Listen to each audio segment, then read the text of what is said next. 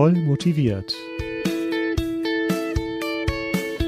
Der Musikpädagogik-Podcast von Schott Music und Christine Thielemann.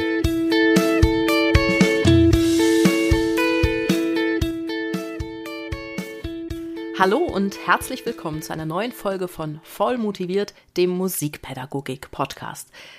Nachdem bereits in Folge 7 gleich zwei Gesprächspartner zu Gast waren und es extrem viele begeisterte Rückmeldungen von euch zu dieser Musiktheorie-Episode mit Julian Oswald und Andreas Wickel gab, darf ich heute erneut zwei Gäste begrüßen.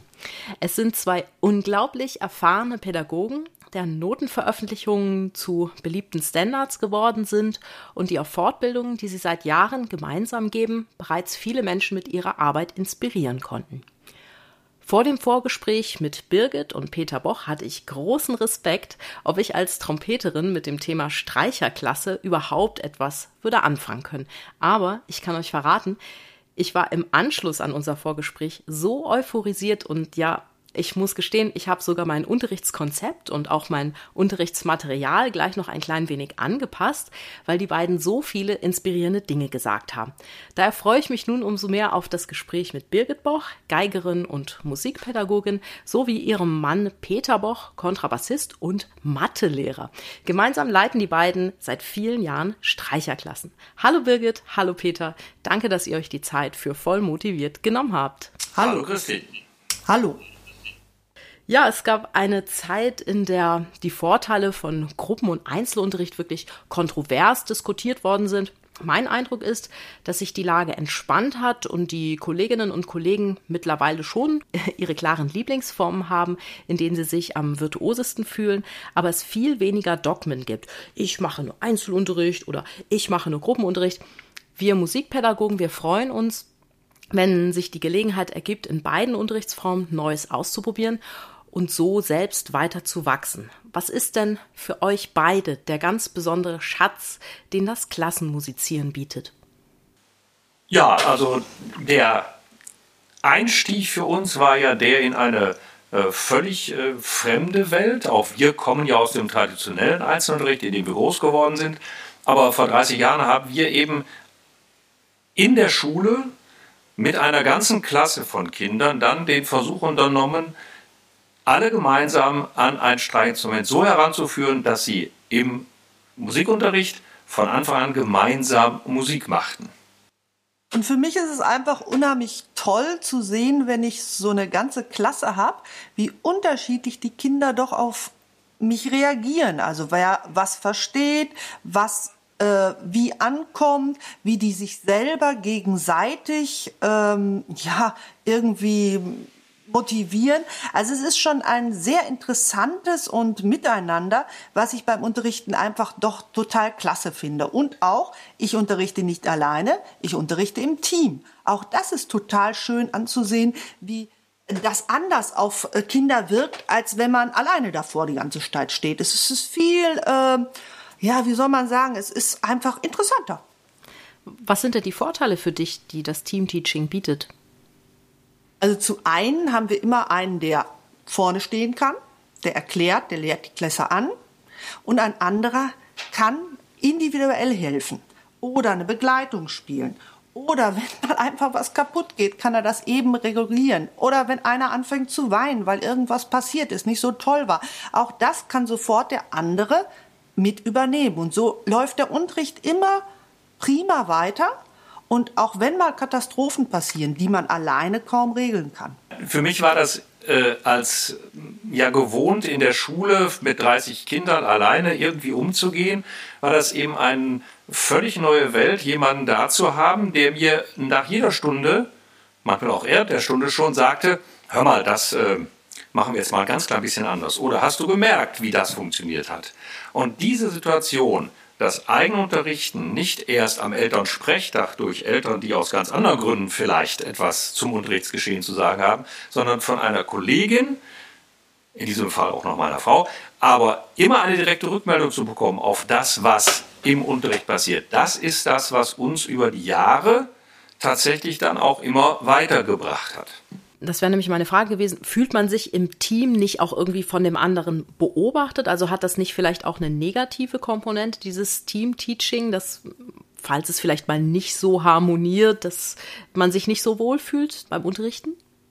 Also ich glaube, was ganz wichtig ist, dass man erstmal den anderen voll akzeptiert, dass man das annimmt, dass man seine Unterschiedlichkeiten annimmt und dass man auch sieht, was kann der andere gut, was kann ich mir vielleicht davon abgucken, was kann der andere nicht so toll, wo kann ich mal ein bisschen was zeigen und diese Stärken und Schwächen vernünftig miteinander zum sinnvollen Ziel bringen.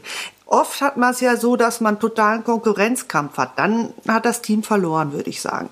Und wie seid ihr drauf gekommen, dass ihr das im Team machen wolltet?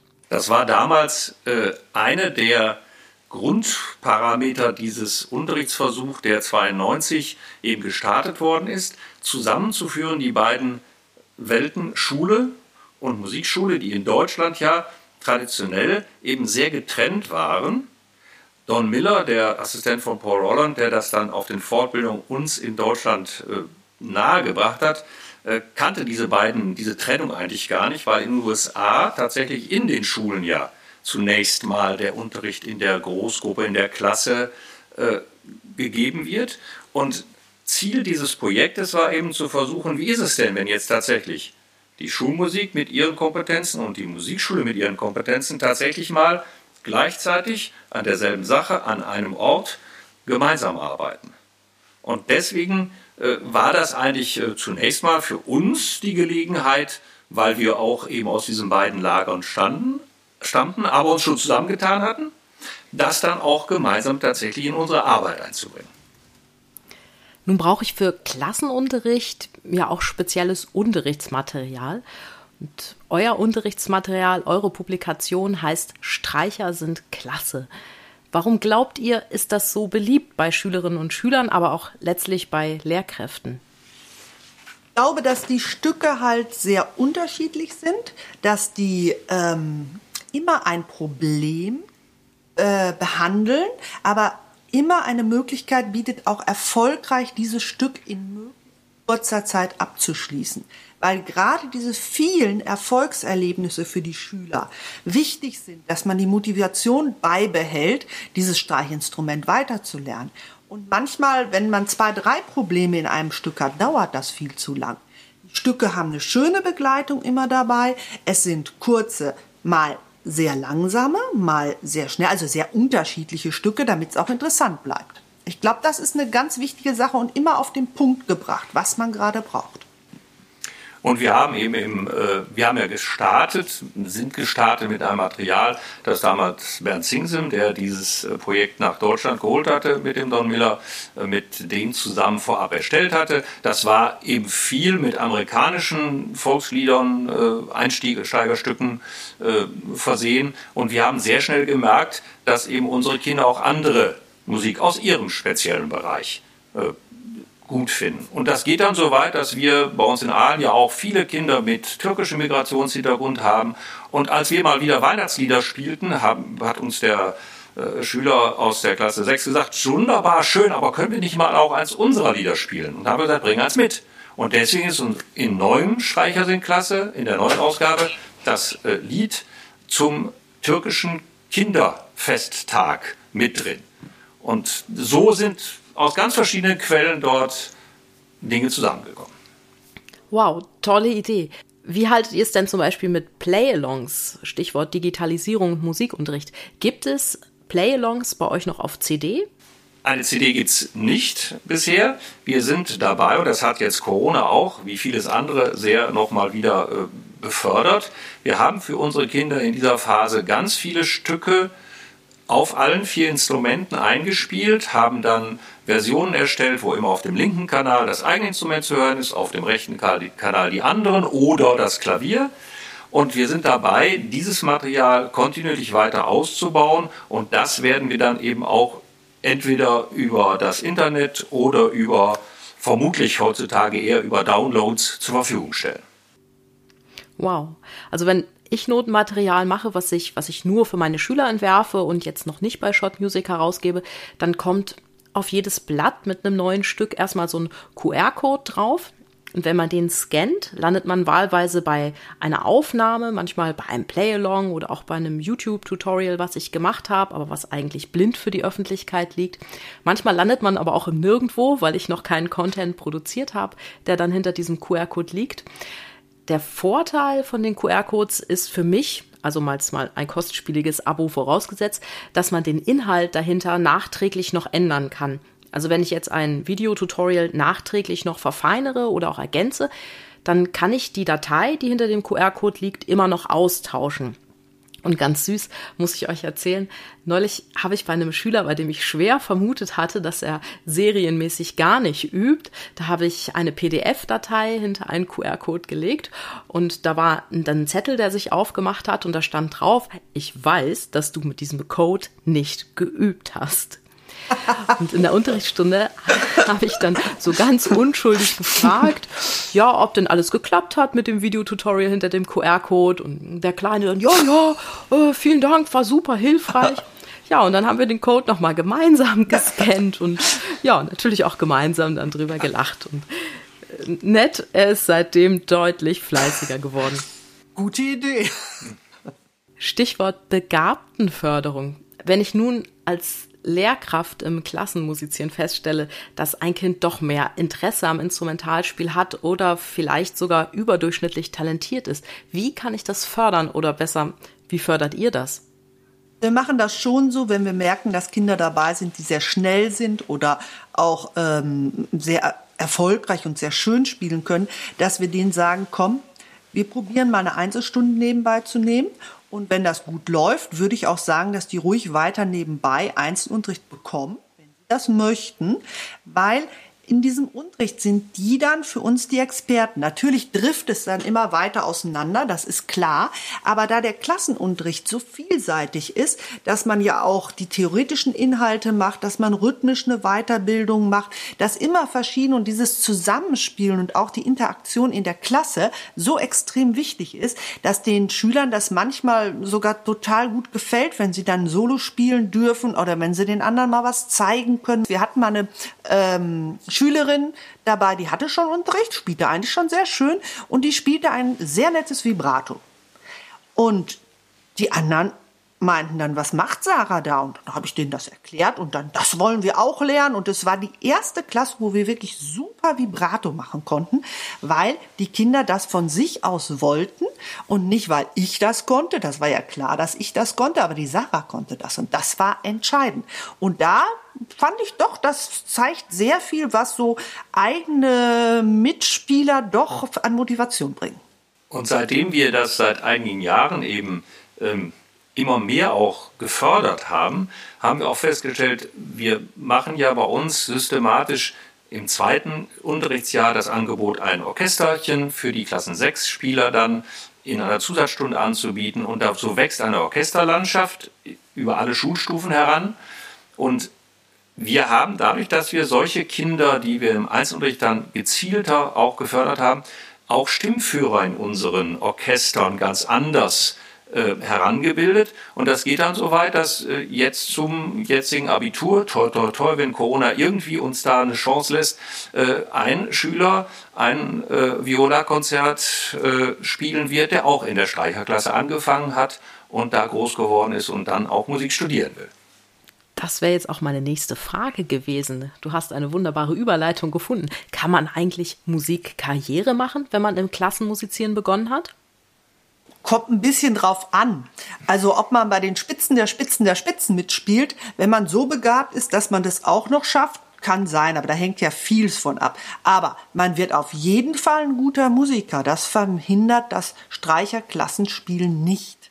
Also es ist so, dass man äh, da sehr gut, wenn man einfach begabt ist, auch noch schön Musikschullehrer werden kann, dass man schön Schulmusiker werden kann, dass man solche Sachen natürlich machen kann, je nach Begabtengrad. Und wir haben halt viele Kinder entdeckt, die hätten niemals was gespielt und die sind jetzt wirklich im Beruf und machen Streicherklassenunterricht selber oder spielen in Orchestern. Also das finde ich schon eine Sache, das erfreut mich, dass das doch funktioniert.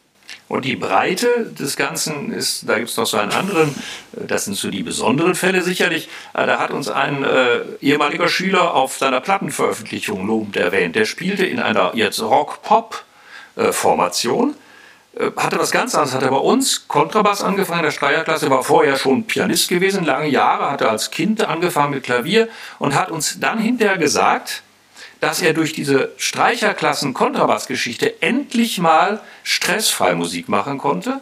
Und den Kontrabass hat er dann tatsächlich zu seinem Instrument gemacht und ist dadurch, äh, der ist jetzt kein Weltstar geworden, aber er hat in einer Band, die äh, davon also teils schon leben kann, mit seinem Kontrabass äh, ein bisschen Karriere gemacht, hat es aber vor allen Dingen, und das ist ja viel wichtiger, er hat das für sein Leben, für sein Musikmachen entdeckt. Und das scheint auch ein Moment zu sein in dieser Großgruppen, Streicherklassensituation, äh, dass sehr wichtig ist, dass Kinder eben nicht immer sofort dem Lehrer einzeln gegenübersteht und deswegen oft schwächeorientiert wahrgenommen wird, sondern dass man in der Klasse viele Chancen hat, in Ruhe auszuprobieren, auch mal ein Vierteljahr einen Durchhänger haben kann, aber mit dabei bleibt und wenn die Motivation wiederkommt, dann auch durchstarten kann. Dass die Gruppe also den Schüler praktisch durch das Motivationstief hindurchbringt oder begleitet. Ja.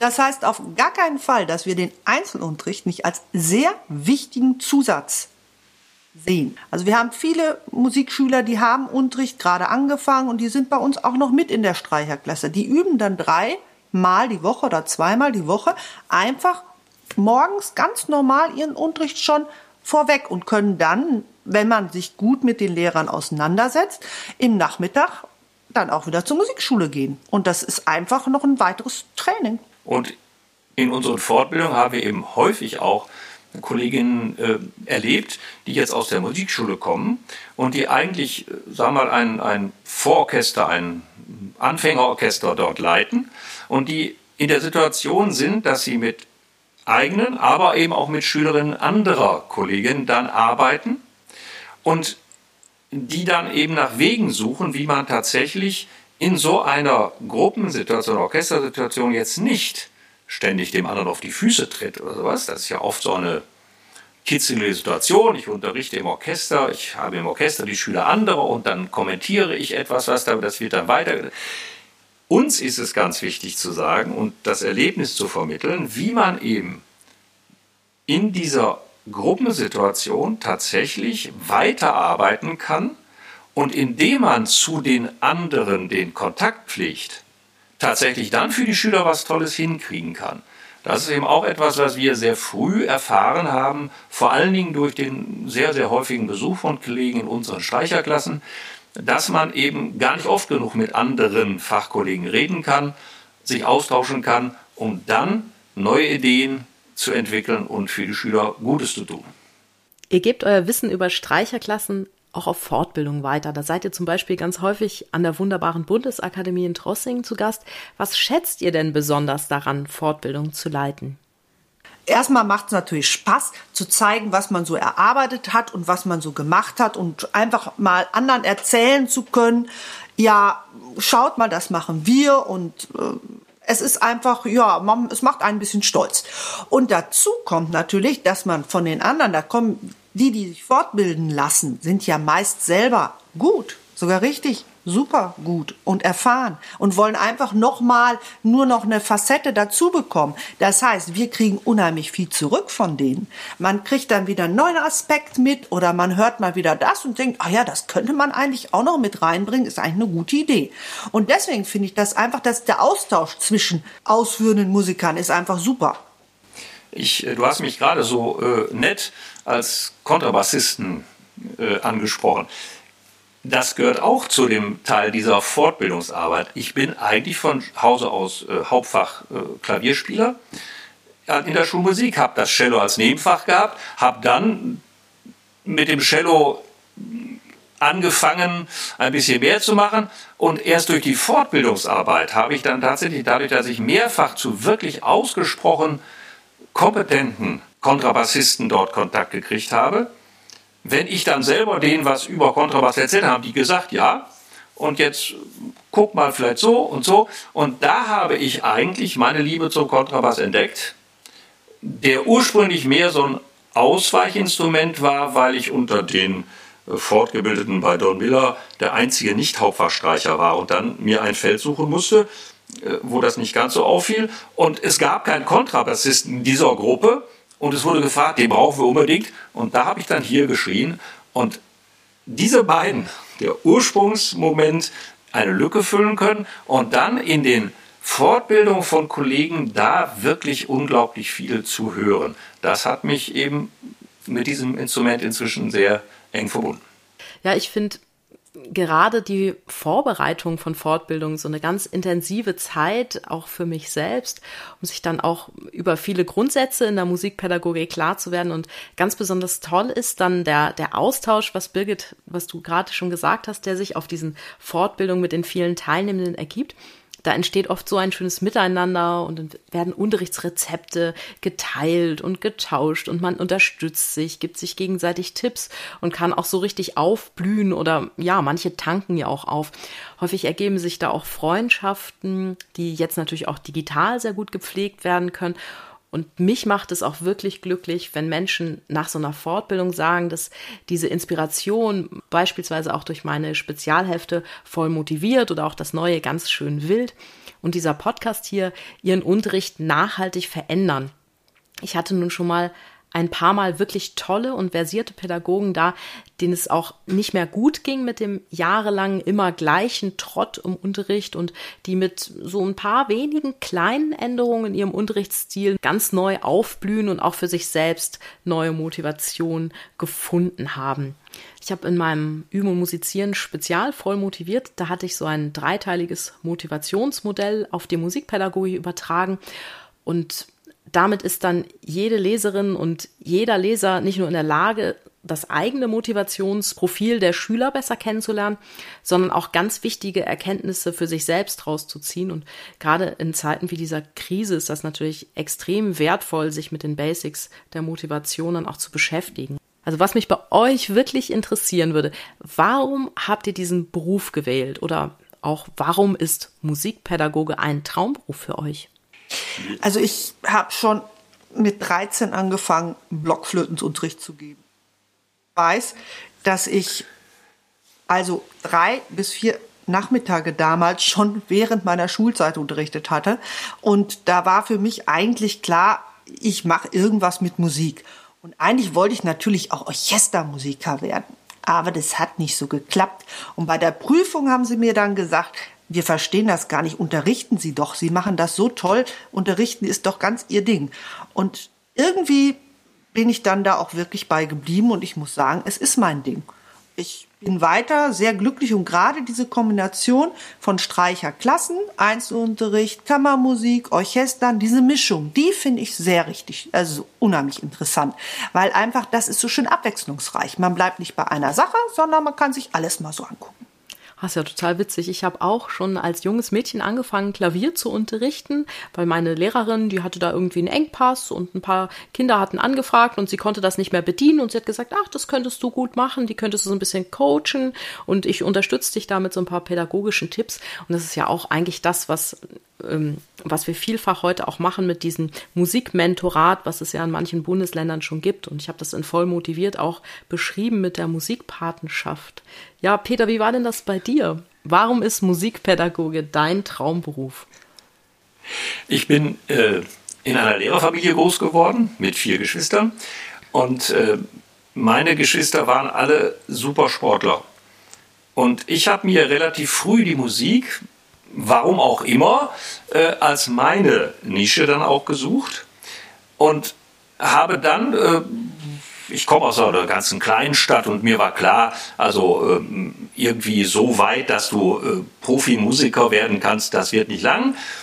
Wollte aber sowieso gerne Lehrer werden, habe dann Musik war mein wichtiges Fach im Studium und habe dann eigentlich eine Karriere gemacht vom Oberstufenlehrer, der anfänglich äh, jede Menge Leistungskurse auch in Musik unterrichtete, gerade in Musik und Mathe in der Oberstufe.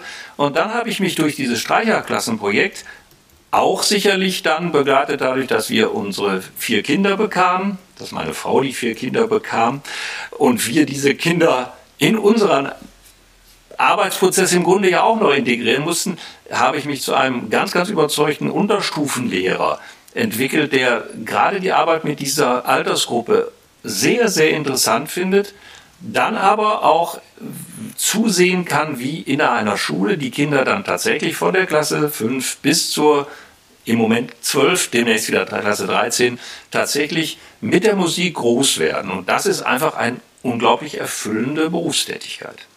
In der Musikpädagogik finde ich es auch unglaublich spannend, was jetzt gerade passiert, nämlich dass sich die Musikpädagogen stärker auf die hohe Wertigkeit ihres Berufs besinnen und möglicherweise auch bedingt durch die Corona-Krise gespürt haben, wie viel Kreativität und Innovationskraft in ihnen steckt. Ich glaube, das tut uns allen gut. Es ist eine viel stärkere Vernetzung entstanden und der Wille, gemeinsam Gutes für die Kultur und die musikalische Bildung von Kindern, Jugendlichen und Erwachsenen zu erschaffen das berührt mich, weil, weil ich spüre, nicht mehr jemand zu sein, der alleine in seinem Zimmer mit Schülern vor sich hin arbeitet, sondern der Teil eines ganz großen Ganzen ist und einem Ganzen, was sich auch bedingt durch die Möglichkeiten der Digitalisierung in einem enormen Wandlungsprozess befindet, bei dem jeder einen Teil dazu beitragen kann, der das möchte. Ja, und ich äh, der, in der Schulmusik hat es ja auch eine Entwicklung gegeben. Ich bin in Köln ausgebildet worden. Das war ein sehr oberstufenorientiertes, sehr wissenschaftliches, gerade die Fahne des Faches als Sekundarstufen zweifach vollwertig neben den anderen stehenden, sehr hochhaltend. Äh, das schätze ich bis heute enorm. Aber ich habe eben auch gemerkt, wie schnell so ein Unterricht sich ähm, ja eigentlich von den Schülern auch äh, löst, da irgendwie in einer Kategorie sich auffällt, wo die Schüler nicht wirklich folgen können. Und ich habe gerade in meinem Grundkurs äh, Alba Berg Violinkonzert besprochen und da sind jetzt einige Schüler auch drin, die aus den Streicherklassen kommen. Und natürlich haben die zu diesem Streichinstrument und dem Umgehen mit dem Instrumentarium einen anderen Zugang. Und der sicherlich für, für die Musikalität an sich viel primärer ist als das Spekulative über die Zwölftonkomposition und andere Dinge. Und auch das finde ich in meinem jetzt fast schon 35-jährigen Berufsleben äh, eine unglaubliche Entwicklung, dass die, das Erlebnis, dass wenn Kinder und Jugendliche tatsächlich Musik machend an Musik sich herantasten, dass das etwas sehr, sehr Wertvolles ist. Und es ist ja auch so ein berührendes Stück, dieses Berg-Violinkonzert. Ich liebe das ja total. In der Tat, das ist etwas, was. Obwohl da gar nicht so wahnsinnig viel drin ist für Trompete, aber da hat man mehr Gelegenheit, wenn man auf der Bühne sitzt, dann zuzuhören. Die vollmotiviert Community kennt sie und liebt sie. Die letzte Frage im Podcast. Ich habe nun schon mehrfach Post von Hörerinnen und Hörern bekommen, die häufiger gerade diese letzten Minuten von allen Folgen nochmal durchgehört haben, um sich von diesen Tipps der Gesprächsgäste inspirieren zu lassen. Liebe Birgit, lieber Peter, jetzt bin ich gespannt. Was ist euer ganz persönlicher Motivationstipp? Also im Mittelpunkt der Frage danach, wie man Schüler motiviert halten kann, ist sicherlich die Frage, wie man das Anspruchsniveau des Unterrichts so gestaltet, dass auf der einen Seite die Kinder immer das Gefühl haben, es gibt etwas dazu, es gibt etwas Neues, es gibt einen Fortschritt. Und auf der anderen Seite aber nicht das Gefühl haben, dass es eine Überforderung ist. Und deswegen für uns ist zum Beispiel die äh, schöne Übung am Anfang jeder Stunde und am Schluss jeder Stunde etwas zu spielen, das wirklich alle können. Ein ganz, ganz wichtiges Prinzip, weil man dann mit einem Gefühl herausgeht, ja, das war schön. Und selbst wenn es in dem Mittelteil hart war, ist es dann wieder Musik, die man gemacht hat, die man mit aus dem Musiksaal rausnimmt. Ja, und was ich noch ganz wichtig finde, dass eine gute Atmosphäre den Erfolg enorm nach vorne bringt. Das heißt, wenn die Kinder sich wirklich wohlfühlen und Spaß an der Sache haben und merken, sie haben eine Möglichkeit, das zu schaffen, sie schaffen es auch, äh, das Ding wirklich hinzukriegen, sie müssen vielleicht Arbeit einschränken, aber sie sehen das Ziel, dann hat man eine Motivation, wo die Schüler wirklich weiter mitarbeiten und auch Spaß dran haben. Das finde ich immer auch eine ganz schöne Sache.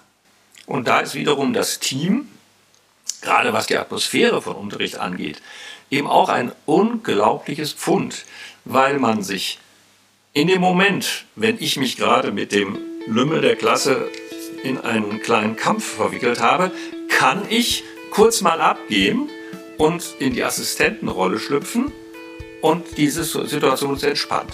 Und das führt dann wieder dazu, dass in der Klasse nicht unnötig ein großes, äh, ein großes Stressmoment eintritt.